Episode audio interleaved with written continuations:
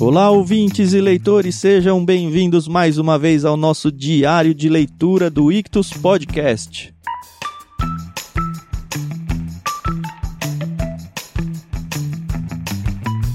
Eu sou Thiago André Monteiro, arroba Vulgutan no Twitter, e eu estou aqui com a minha amiga Carol para continuar a leitura dos Irmãos Karamazov de Fyodor Dostoiévski. Tudo bem, Carol? Olá pessoal, tudo bem? Tudo bem então? Aqui é a Carol Simão, arroba somente Carol lá no Twitter, se você quiser seguir, pode seguir. E vamos para esse livro que eu achei que não era um livro de menininha, mas é. Não, não é livro de menininha nada, não vem. Ele tem algumas partes de menininha. Não, menininha não, que fala de romance, né? Mas o romance também faz Isso parte da mesmo. vida dos homens.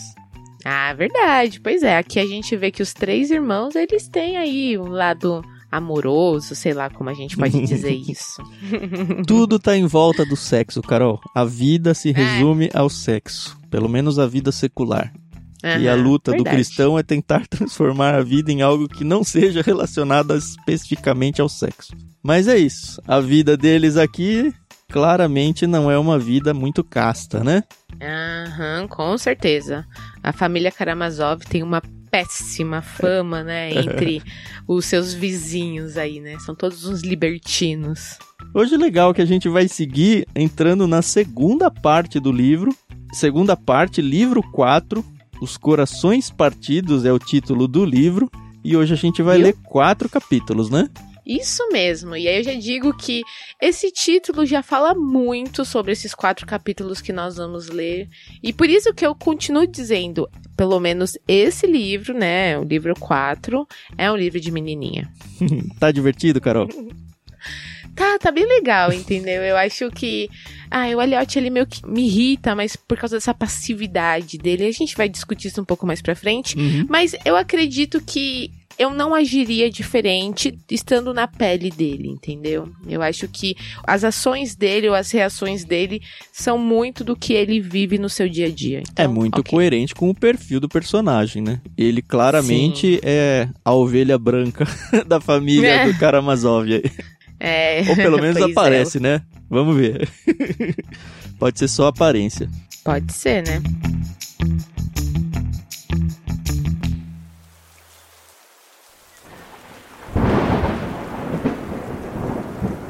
Vamos começar com o capítulo 1, o Padre Teraponte. Achei esse personagem, já vou dizer aqui as minhas primeiras impressões, sensacional.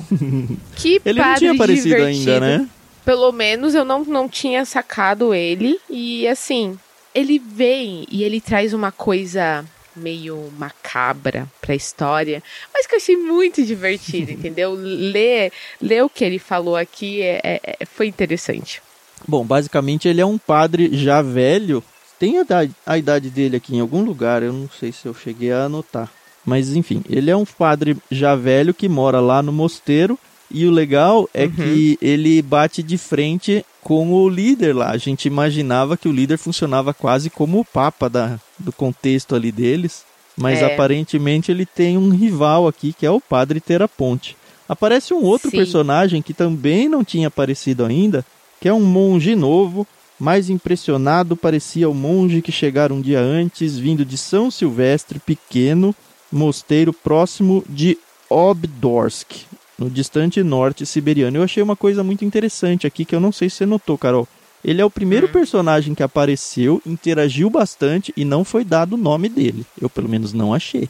Hum, é verdade, eu não tinha me, me tocado disso. Será que ele é o autor do livro? Porque lembra, a gente não Será? sabe quem é o autor do livro ainda. É verdade, ó, interessante, hein, ó. É pra se pensar, vamos anotar aí.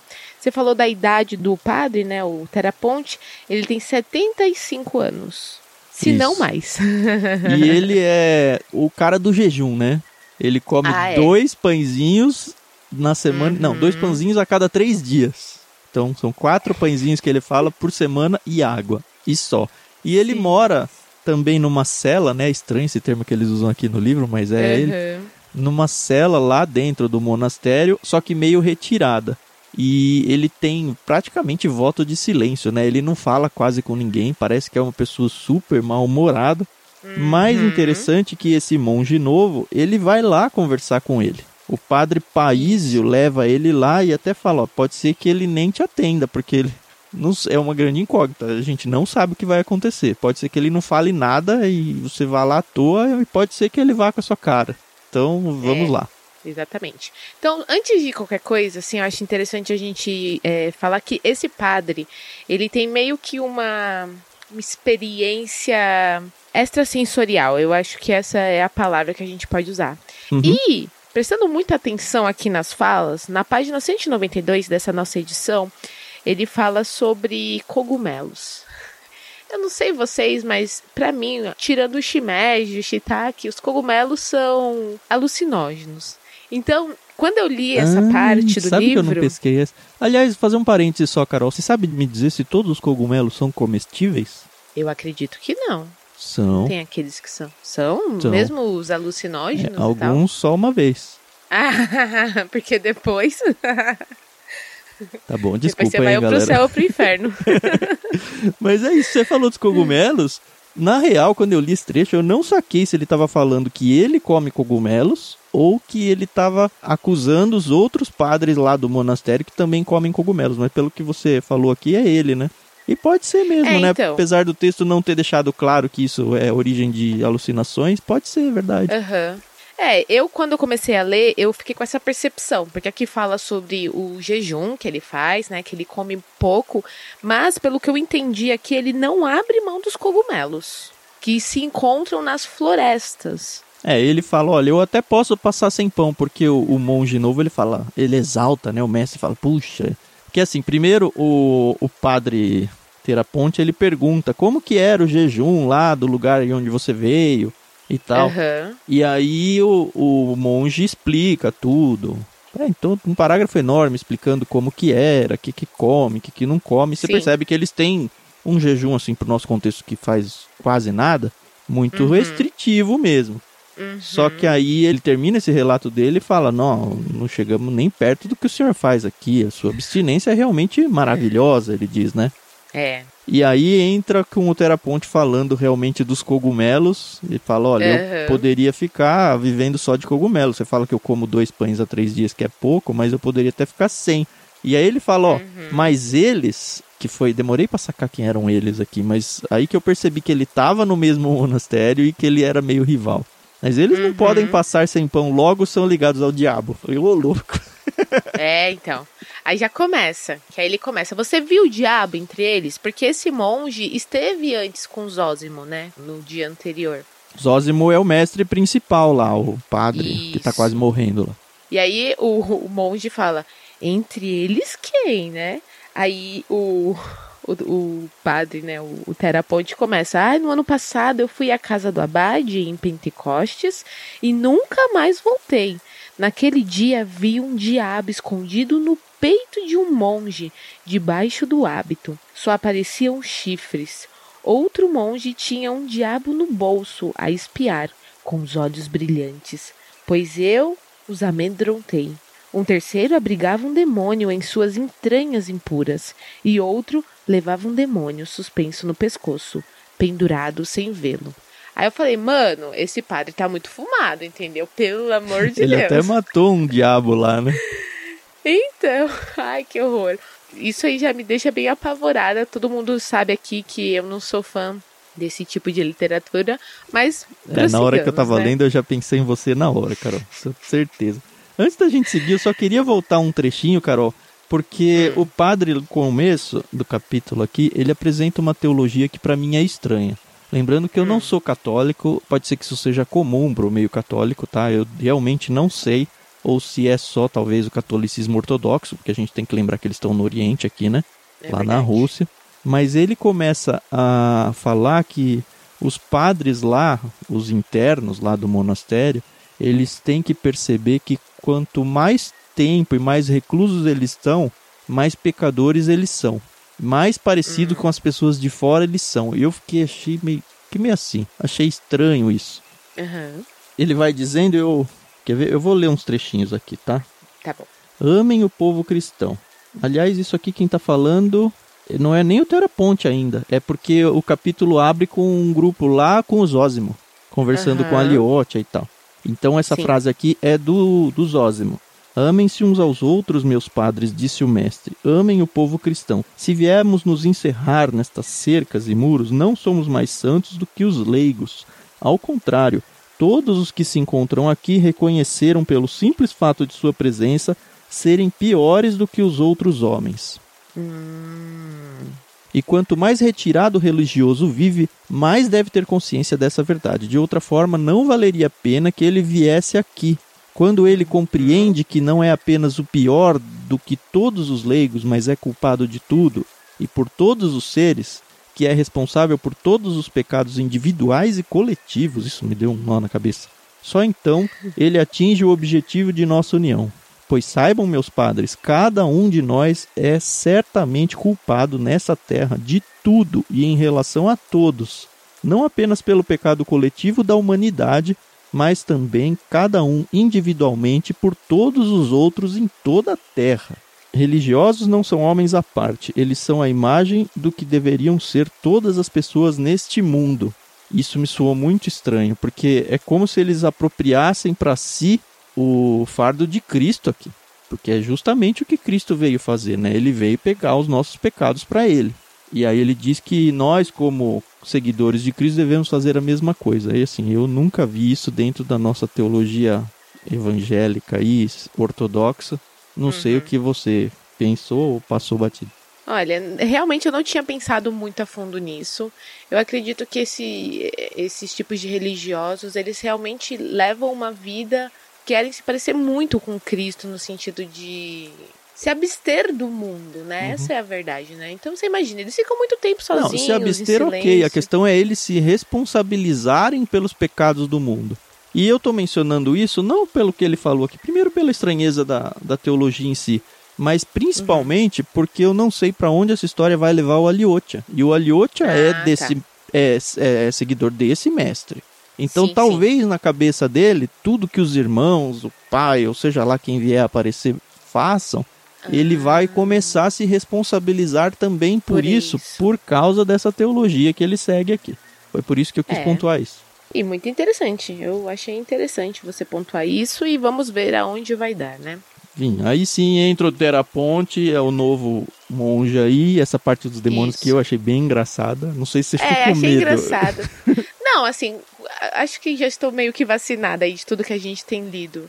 Mas se você for parar pra pensar, não faz muito sentido a gente ver esse diálogo, né, entre esses dois padres, né, esse monge e o padre, porque por enquanto não faz ligação alguma com os nossos protagonistas, né? Não, eu acredito que o Zósimo vai morrer e talvez esse Teraponte assuma o monastério. Não sei. Pode e ser. ele tem uma visão totalmente diferente de tudo. A gente já sabe que o Aliotia, pelo menos, está indicado que ele vai sair do monastério assim que o mestre dele Sim. falecer. E Uhum. acredito que o monastério não andou aqui com a gente 200 páginas do livro para simplesmente sumir na história. É verdade. Bom, mas vamos continuar aí com esse diálogo. Então o padre Teraponte está falando aí que há um ano ele tinha visto esses demôniozinhos, matou um deles, e que de vez em quando o Espírito Santo desce nele, né? e o outro monge fica, mas como assim? Ele desce em, em forma de quê? E aí ele continua, é na forma de um pássaro. Ah, de uma pomba, não é mesmo? E ele, essa é o Santo Espírito. Mas eu estou falando do Espírito Santo, que é diferente. Ele pode descer na forma de outro pássaro, de uma andorinha ou de um pintacilgo, às vezes de um chapim. Você entendeu eu a diferença aí, não? interessante, né? É, então, porque tem o Espírito Santo, que eu acredito que seja da Trindade, né? Com Na terceira Deus, pessoa da Pai, Trindade. Isso. E aqui ele está falando do Santo Espírito, que é da Trindade. O Aqui, Santo Espírito para você é o que a gente chama de Espírito Santo, é isso? nesse livro, sim. Tá bom. E aí, Ele fala do Espírito Santo. Acho que é por isso que o, o outro monge também fica confuso. é, eu É não entendi confuso, nada né? aqui, porque nunca tinha visto essa dicotomia entre Santo Espírito e Espírito Santo. É, O fato é que não. ele tem algum tipo de experiência extracorporal aí. Inclusive ele se Isso. compara ao Elias, né? Porque ele acha que ele É. não vai morrer, né? Ele acha que ele vai ser levado aos céus e quando o monge novo questiona ele, ele fala: "Ué, mas você não sabe do Elias?" Não, o Elias foi assim. Vamos ver Uhum. se de repente aconteceu alguma coisa por aí, vai ser legal. Pois é. A gente vê então que esse diálogo ele não vai muito mais longe do que isso, né? Depois que ele se compara ao Elias, o, o monge lá, visitante, tá bom, minha bênção, tchau, e volta pra cela dele. Uhum. Deve ter ficado muito, muito confuso, né? Com tudo isso. Ai, ai. E o capítulo 1 se encerra então com uma conversa. Aqui já tá de volta com O Aliotia. com a Aliotia e o padre Zósimo, que ele fala, ó, seus Isso. parentes não estão esperando, meu filho. E aí o Aliotia lembra que ele falou, não, eu vou voltar a esperar o senhor morrer. Ele fala, não, vai, faz as visitas que você prometeu, porque eu não vou morrer antes de pronunciar-lhe as minhas supremas palavras aqui na Terra. Então ele meio que promete que as últimas palavras vão ser do Aliotia. Como se ele controlasse o momento da morte dele, né? Mas aparentemente Né? controla, né? Pelo Pois menos é. o Aliotti acreditou a ponto de sair e ir fazer as visitas que ele tinha prometido pro pai, pra, pra Nossa, Caterina o e de Lisa e tudo mais. É, então, a Liotia, ele parece eu, se compromete com muita coisa e depois tem que se virar em 10 pra dar conta, entendeu? E deixa todo sejam mundo assim. triste ou não? Às vezes, né? Quando não sou eu que fico triste, esgotada, né? Mas tá bom. O Alexei então vai sair e aí o padre Paísio aparece, né? Que é o que tá meio que auxiliando o mestre ali. E aparentemente Uhum. ele era uma pessoa meio rude até com o Aliotia, mas Sim. ele pela primeira vez parece mais carinhoso aqui e dá um- uma ideia aqui de que talvez esse padre Paísio é que vai assumir no lugar desse mestre, pelo menos na mentoria do Aliotia. Vamos ver. É, vamos ver, porque o que, que acontece? Aqui, ao meu ponto de vista, o Aliote ele tem um, um papel muito fundamental dentro do mosteiro, no sentido de que ele é um dos padres, sei lá, ele não é padre, né? Ele é seminarista. Mas depois, é, quando eu vejo que o Zósimo trata ele com tanto carinho, com tanta afeição, eu fico pensando, ué, será que ele quer que ele se torne o próximo sucessor? Só que depois ele fala, não, você vai se casar, você vai viver sua vida. Assim, essa relação entre eles ainda me, me está um pouco estranha. Ah, eu não tenho nenhuma expectativa de que o Aliotia vá assumir o monastério lá, não. não, nenhuma. eu também não tenho. Mas sei lá, eu não sei se ele pensa isso. Uhum. Bom, tudo bem. Capítulo 2 começa então com as visitas que o Aliotia tem que fazer. Ele começa indo até o pai dele. E assim, na minha cabeça, eu pensei que o pai dele está todo aflito, esperando por ele, para poder conversar com ele. Até porque o pai dele tinha falado, ó, vem aqui depois, vem sem o Ivan perto, não deixa ninguém perceber porque eu tenho um segredo pra te contar. E a gente ficou É. nessa expectativa aí. Bem novela mexicana, né? Isso mesmo. E aí, quando a gente vê o Aliotia chegando na casa do Fyodor, o Fyodor, ó, tá nem aí pra se o filho viria ou não. Aliás, ele até meio que está surpreso com a presença do Aliotia ali, né? É, mais ou menos, né? Ele fala, aliás, ontem eu lhe pedi pra vir. Tudo isso é tolice, você se incomoda em vão. Eu sabia que você viria. Então ele sabia, mas ele falou, ah, falei por falar, é, né? veio. É, não é. Não gosto de gente assim, sabia? Que faz questão de você e quando você vai, não, não faz questão. Bom, eles dão um jeito de ficar sozinhos lá. O Ivan saiu, o Smerdiakov saiu. E aí começa uma conversa. O pai tá tudo machucado ainda, né? Mas ele, de uma É. certa forma, tem a sua vaidade, porque ele não gosta de usar bandagens brancas, ele usa bandagens vermelhas, porque ele fala que combina mais com ele, né? Sim, sim. E aí, assim, olha, um trecho que pega muita gente aí, viu? Ele começa a falar que ele coloca em xeque de novo a ideia de que, ó, Deus talvez não exista, esse negócio de ter vida após a morte aí, não, não acredito. Ele até dá uma cutucada e fala pro Alexei que o Ivan, ele é meio falso com ele, porque pelas costas dele ele fica rindo do irmão, das crenças do irmão. A gente já sabia disso, né? sim Mas sim. aí o, o Fyodor ele diz o seguinte, ó. Deixa eu pegar aqui. Primeiro ele fala que ele pretende viver o máximo possível. Tome nota, ele fala, né? Então preciso de todo o meu dinheiro. O quanto mais velho ficar, mais eu vou precisar. Eu lendo eu pensei, ah, ele tá pensando em medicamentos aqui, né? Mas não, né? Não. Vou É. envelhecer e tornar-me repugnante. As mulheres não virão mais espontaneamente e vou precisar muito de dinheiro. E a gente já sabe pra quê, né? É. Assim eu acumulo o máximo possível para o meu uso, meu querido filho Alexei Fyodorovitch. Ouça bem, pois quero viver até o fim na libertinagem. Nada melhor do que esse modo de vida. Até aí você fala, beleza, Karamazov. Só que aí ele fala Uhum. uma coisa que belisca um monte de gente, viu? Talvez a maioria. Todo mundo fala contra ele e todo mundo pratica. Tá falando desse modo de vida de libertinagem, né? Sim, sim. Mas em segredo, enquanto eu sigo esse modo de vida à plena luz do dia. Ou seja, ele está falando, olha, na verdade todo mundo é libertino. Só que as pessoas sabem que eticamente isso é mal visto pela sociedade, então as pessoas escondem. Eu simplesmente não escondo, mas vivo igual a todo mundo. É por causa de minha fraqueza que todos os hipócritas me atacam. Enfim, a hipocrisia. E olha, ele tem muita razão nisso, viu, Carol? Eu não Com sei se você certeza. vive no mundo da Poliana ou não, mas Não, ele tem não muita razão nisso daí. Sim, sim. E aí ele fala a questão religiosa, ele fala, ó, pra mim a gente adormece pra nunca mais despertar, eis a minha ideia. Aí ele dá uma cutucada falando que o Ivan tira sarro do, do Aliotia e tal. E o Eliotia fica em silêncio, né? O tempo inteiro. Eu não sei se eu teria esse sangue frio aí, ouvir tanta besteira e, e ficar calada, né? Besteira, Carol. Besteira. É o que move o Ah. mundo, Carol. Tá certo, tá certo, tá certo. Ele continua falando um pouco da Grutchenka, né? Que ela tá nesse mundo também. E a gente já conheceu, a gente sabe que ela gosta também, né? Dessa Uhum. vida que ela leva e faz isso com muito prazer. A gente descobre que ele tinha chamado o Alexei pra ele contar pra. Ele sabia que ele tava conversando com o Dimitri, né? E ele queria saber quais eram os planos do Dimitri. Era esse o segredo. Não era um segredo. Ele queria, na verdade, eram informações. E aí ele coloca um negócio aqui, na cabeça dele tá tudo muito bem desenhado. E, e aparentemente é isso mesmo, né? O pai fala, olha, não acredita muito no Ivan não, porque o Ivan ele tá afim de pegar a noiva do Dimitri, a... Como ela chama? A Caterina, né? Isso, exatamente. E aí a Grutchenka vai ter a chance de ficar com o, o Dmitri. Eu não quero que a Grutchenka fique com o Dmitri. Então eu tenho que atrapalhar isso daí de algum jeito. É. Não, e aí o Alyosha também tá preocupado em saber se o pai vai prestar queixa contra o, o Mitya, né? O Dimitri, né? Porque afinal de contas ele quase matou o pai, né? Uhum. E aí o pai fala: ah, não, não, não, eu não vou prestar Ah, mas ele queixa. tá pouco muito me importa." irritado, Carol. Muito Sim. irritado. Ele Sim. fala: Eu queria mandar prender esse ladrão, esse Mitya, e agora eu não sei o que fazer. E aí você percebe que ele fala que não vai dar queixa, não por causa do Dimitri, por causa da Grutchenka. Da Grutchenka. É, Lembra, lógico, Carol? Ela vai atrás. Tudo atrás do sexo. o sexo rege o mundo, Carol. É.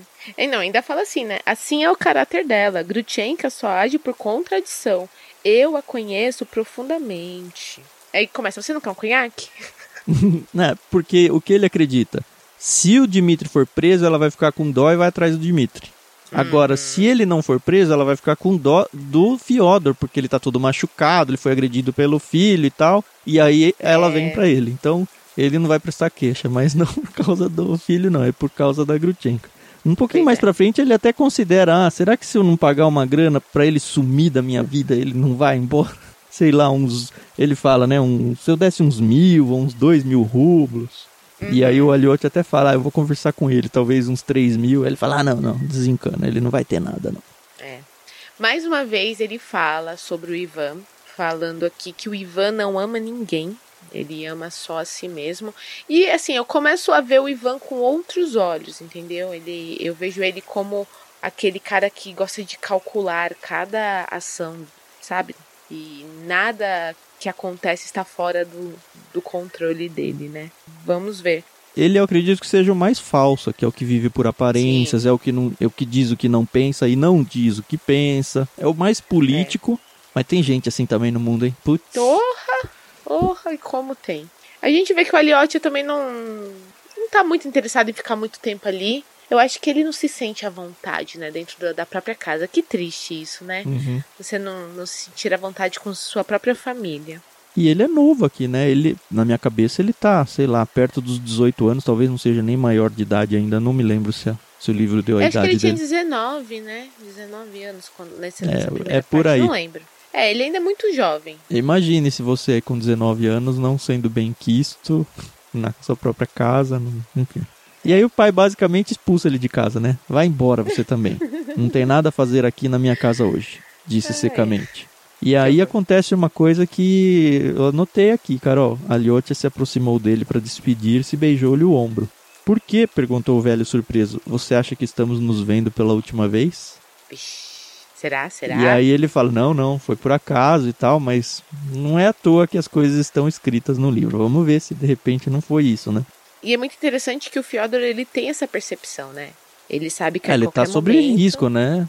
É, ele pode matar ou morrer, né? Você tem informações, Carol, do que vai acontecer, sem me falar quais são? Não. Então, dado que você não tem, primeira pergunta: você acha que ele vai morrer? Ele vai ser assassinado? Sim, mas eu não acho que seja pelo Dimitri. É a minha percepção, eu não fui atrás de nada. Eu também não tenho essa informação. Eu queria. Eu tenho a minha opinião aqui. O que, que você acha? Quem. Se ele morrer, quem que você acha que vai matar? Vamos ver se você tá boa de Agatha Christie. Eu acho que ele pode acabar morrendo ou na mão de uma mulher, e aí eu não sei se seria a Grutchenka ou a própria Catarina, ou na mão do Aliotia, num acidente. Do? Aliotia, eu, eu tô jogando as minhas fichas 90% no Ivan. E eu ainda não descartei o Smerdiakov. Hum, Não sei que trama vai se desenrolar pra isso. Nem Aham. sei se se ele for assassinado mesmo vai ser revelado de cara pra gente ou não. quem será, né? É. Mas vamos ver. Vamos ver, Mas é, vamos, vamos ver. ver. Não, não- temos um, um Poirot aí pra nos, nos ajudar. É, e o livro também não é no estilo Agatha Christie. Todo mundo já Pois é. sacou essa, né? Mas eu Isso aí. tenho isso. É, Enfim, mas ver. o velho chuta ele da casa, mas fala, ó, vem amanhã. Ouviu? Pra tomar sopa. É, a sopa de hoje tá muito ruim, amanhã você toma melhor. Ai, caramba. Ele é doido, né? Essa que é a verdade, né? É o tipo de pessoa que quer ser amado, mas não quer se dispor a amar alguém, né? Aí entra um capítulo que parece meio que um interlúdio aqui, mas com certeza isso vai ser importante à história, que é o encontro Uhum. com os escolares. E aí, quando eu li o título, eu falei, ué, mas não tinha escola nenhuma na história até agora, né? É até agora. Basicamente, o Aliotia sai da casa do pai, ele tá indo em direção à casa daquela senhora que é a mãe da Lisa, que eu nem ouso Isso. dizer o nome sem ter ele pra ler fácil aqui na minha frente. É Koklakova. Isso aí que a Carol falou. Mas aí ele tá andando e ele presencia uma briga entre crianças que estão saindo da escola. Crianças de 8 a 10, 11 anos, assim.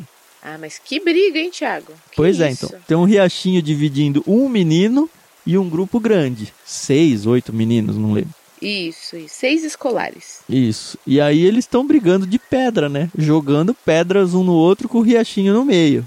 E aí é Gente. todo mundo com o bolso cheio de pedra.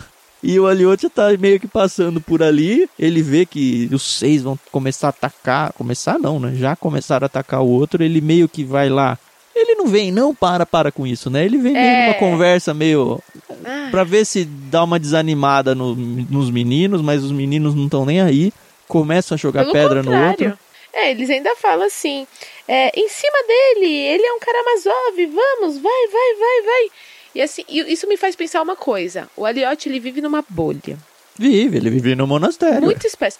É, mas o sentido é que ele sabe que ele é um Karamazov e que, infelizmente, a família dele tem uma má fama, mas ele não percebe que isso atinge ele.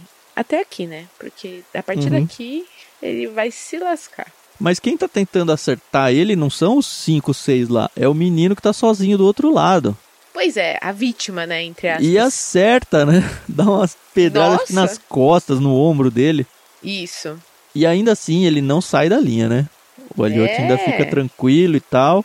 E ele E começa continua, a né? conversar com esses seis, falando, vocês vão matar, seis contra um, não é justo isso. Não, porque esse cara é um malandro, agora mesmo ele feriu aqui o nosso amigo com um canivete na sala de aula. O Aham. menino sangrou, mas ele não quis dar queixa, então agora ele tem que apanhar. E aí, enfim, rola aí, o outro menino sozinho toma uma pedrada acho que na cabeça, cai, depois no peito. Depois cai, levanta e tal. E aí meio que acaba com a Liotia falando: Ah, eu vou pra lá, porque, enfim, é o caminho que eu preciso pra ir pra casa. E eu vou Uhum. encontrar o menino. E aí os outros falam: Não, cuidado, ele vai te atacar, porque você é um Karamazov. Uhum. Bizarro. E aí o Eliotia fala, não, não, mas ele nem me conhece, né? Que ele não tem nada contra mim, né? Aí o menino fala, me deixa em paz. E ainda fala aqui, parecia que ele tava esperando por alguma coisa, né? E o Aliotia, não, não, tá tudo bem. E aí ainda fala aqui, Aliotia se voltou de novo, visado no rosto. Teve tempo para se desviar, enquanto outra pedra atingia seu cotovelo. E aí ele fala, você não tem vergonha? Eu tô te ajudando aqui e você tá me atacando. Para. E aí o menino esperava em silêncio e agressivo, convencido de que agora a Liotia responderia, porque eles estavam provocando, né, o Aliotia. Uhum. E, e aí, E aí o Aliotia não responde, vira Não de responde. costas e o menino ataca pelas costas, né? É, aí fala aqui, a criança selvagem saltou sobre a Liotia e antes que o jovem pudesse mover-se, agarrou-lhe a mão esquerda e mordeu-lhe um dedo cruelmente. A Liotia deu um grito de dor e tentou livrar-se. Eu, eu lembrei do Smeagol e do... Ah, é verdade, do Hobbit lá, o, o Bilbo. É, o, é, isso aí. O Frodo, né? Ah, o Frodo Mano. é no Senhor dos Anéis, é verdade. E aí o menino soltou ele, né? O Aliotia ficou com ferimento próximo à unha. Então, se você já prendeu a unha na porta, já perdeu uma unha por qualquer razão, você sabe a dor que é, né? Nossa, foi feio pelo jeito aqui, né? Pingou Foi. sangue e tudo. Ainda É, assim, o aí- Aliotia não foi pra cima, né? Surpreendentemente. É, af. E aí o menino começou a chorar. Porque ele fala, você não vai fazer nada? Aliotia, não. Que Deus te abençoe, meu filho. Eu falei, nossa, mano. Que autocontrole, hein, é- Carol? É, e tô E aí falando, a Carol abre o capítulo de hoje falando que ele é um bananão, é isso? Super, porque eu já tinha dado na cara dessa criança. Aí você é presa, Carol, você já é maior de idade, e o menino não. O menino tinha acho que oito anos, né? Ou Oito pelo menos anos, aparença- aparentava, Que imagina. isso?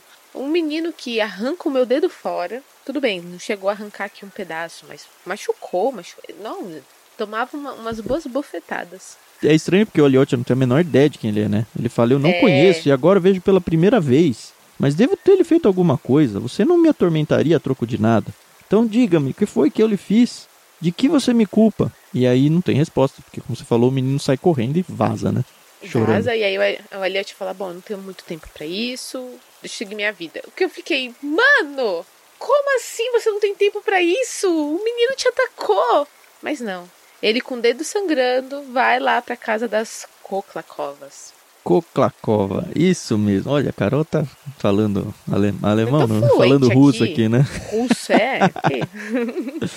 Mas enfim, assim- abre o capítulo 4 com Isso. o Aliotia chegando então na casa da senhora Koklakova, que é a mãe da Lisa, que é aquela que tinha mandado a cartinha de amor pra ele, lembra? Oh, isso, que lindo.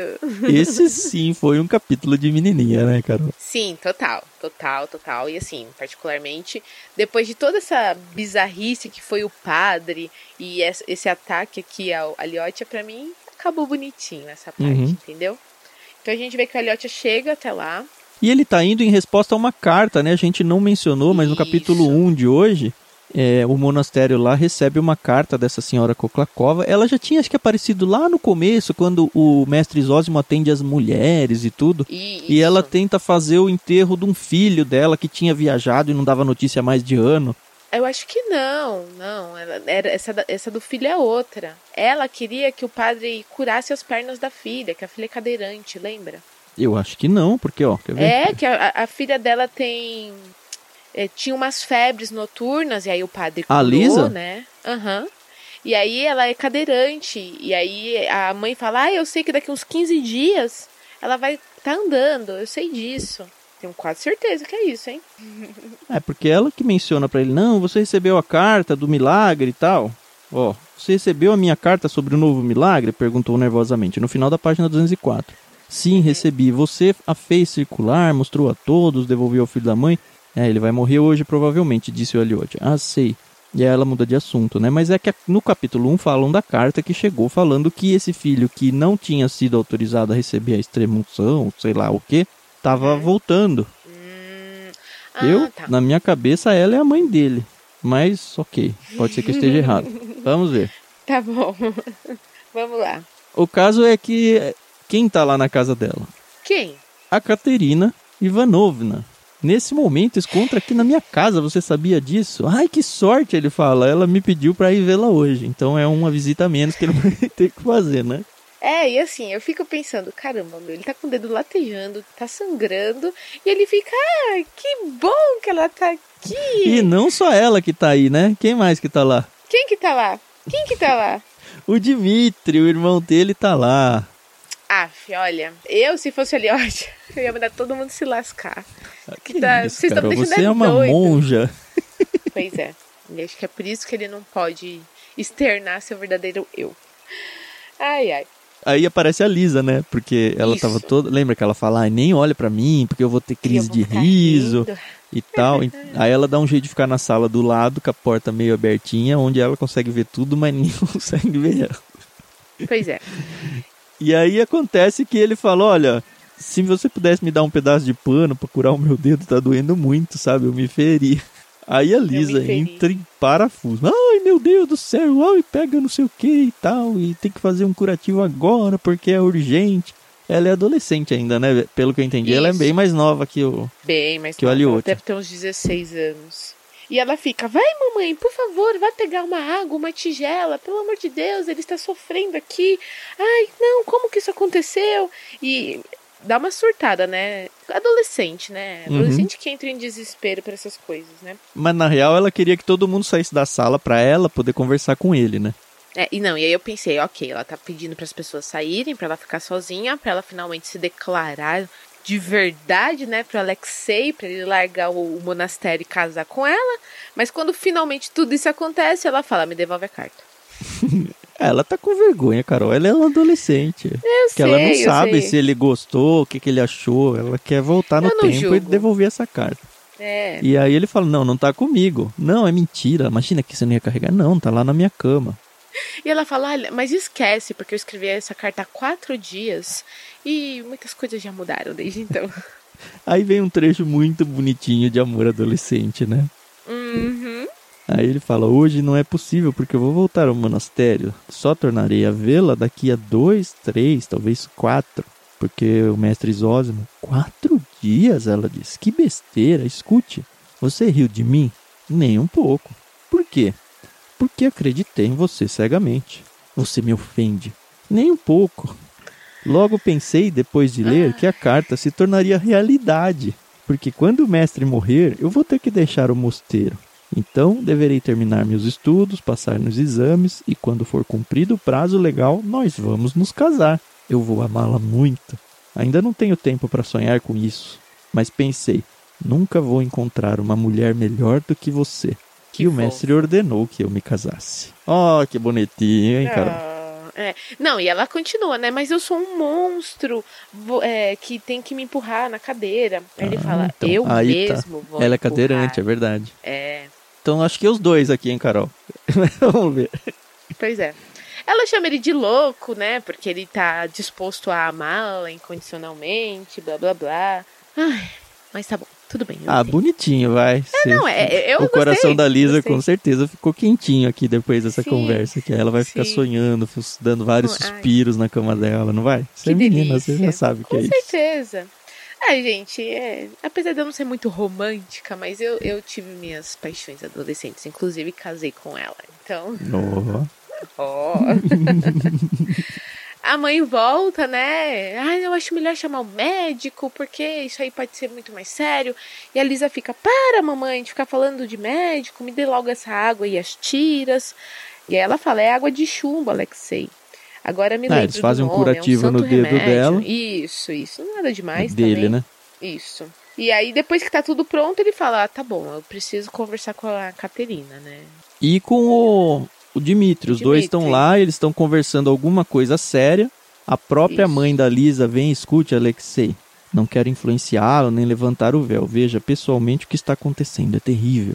A mais fantástica comédia que poderíamos imaginar. Ela ama o seu irmão Ivan e busca convencer-se de que está apaixonada por Dimitri. É terrível. E aí ele vai e obviamente a gente não vai ver o que aconteceu agora porque acabou a nossa leitura de hoje, né? É. Mas assim, foi legal. Foram capítulos bem diferentes do que a gente estava vendo. A gente tá vendo muito mais agora a visão do Aliotia, né? Sobre a família, os amigos, aqueles com quem ele convive. E a gente já sabe que ele tem um interesse amoroso, entendeu? Eu acho interessante esse negócio de que ele não se apaixonou, ele, ele decidiu amar a Lisa. Isso é, isso é fofo. ai, ai, ai. Mas é isso.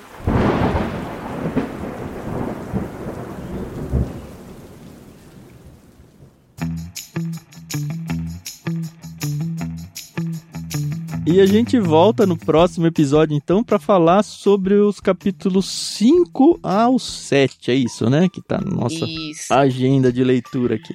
Ai, ai, vamos ver, vamos ver. Mas já, já estou torcendo aí, eu já tenho um, um casal aí pra torcer, que é o Alexei e a Lisa. Eu não sei fazer junções de nome, tá, pessoal? Então, é o Alexei e a Lisa. Tipo o quê? J-Lo e não sei quem lá? essas isso, coisas. isso, essas coisas assim que eu não sei fazer. Eu sou, eu sou, eu sou antiga pra isso. A Lídia, Eu ia falar a gente é Lisa- velho, mas vai que você não gosta, né? Não, mas eu sou velha. eu tenho espírito, velho. mas tá bom. O que, que você ia falar da Lisa? Não, que ó, a Liotia e Lisa dá a Lisa. Hum, Olha Tá que bom. falta de criatividade. casal a Lisa. Pronto. Então tá bom. Ai, ai. Se você seguiu com a gente até aqui, obviamente está gostando do livro, segue na leitura com a gente. Convida outras pessoas para ouvir esses áudios também. Vai ser bem Uhum. interessante. Se você tá ouvindo aqui, por acaso nem tem o livro ainda, não sei porque você estaria aqui, mas enfim, a gente tem um link para você comprar esse livro e até ajudar a gente numa comissão aí na, na descrição desse áudio. Fica à vontade, conheça todos os milhões de outros programas que a gente tem aí no Ictus Podcast, sempre acessando ictus.com.br. Lembrando que Ictus é I-C-H-T-H, então tem dois Hs aí. I-C-H-T-H-U-S. E é isso, conheça o Clube Ictus, que vocês já ouviram falar mil vezes. E é isso. Já falei muitos e é isso. Se você tem alguma sugestão, algumas pessoas vieram perguntar: ah, a gente pode sugerir um livro para vocês fazerem diário de leitura? Todas as sugestões são bem-vindas, lembrando que a gente acaba não podendo acatar todas elas, né? Mas a que pudesse encaixar aqui dentro da nossa agenda, faremos com o maior prazer. Então, Uhum. hashtag Ictus Podcast, marca a gente lá em qualquer rede social. Ou vai lá no nosso Telegram, né? Agora tá um boom de pessoas Isso. entrando no Telegram. A gente tem um canal lá onde a gente posta lá em primeira mão, pra quem tá realmente acompanhando a leitura com a gente, lá no Telegram então, t.me barra clube ictus. E agora você já sabe escrever ictus, né? Então tá, pessoal, a gente volta aí no próximo episódio do Diário de Leitura e estamos muito ansiosos para saber as impressões de vocês e se vocês tiverem qualquer correção, sugestão ou crítica, por favor, nos deixe saber. Isso aí. Até mais, galera. Tchau, tchau. Tchau, pessoal.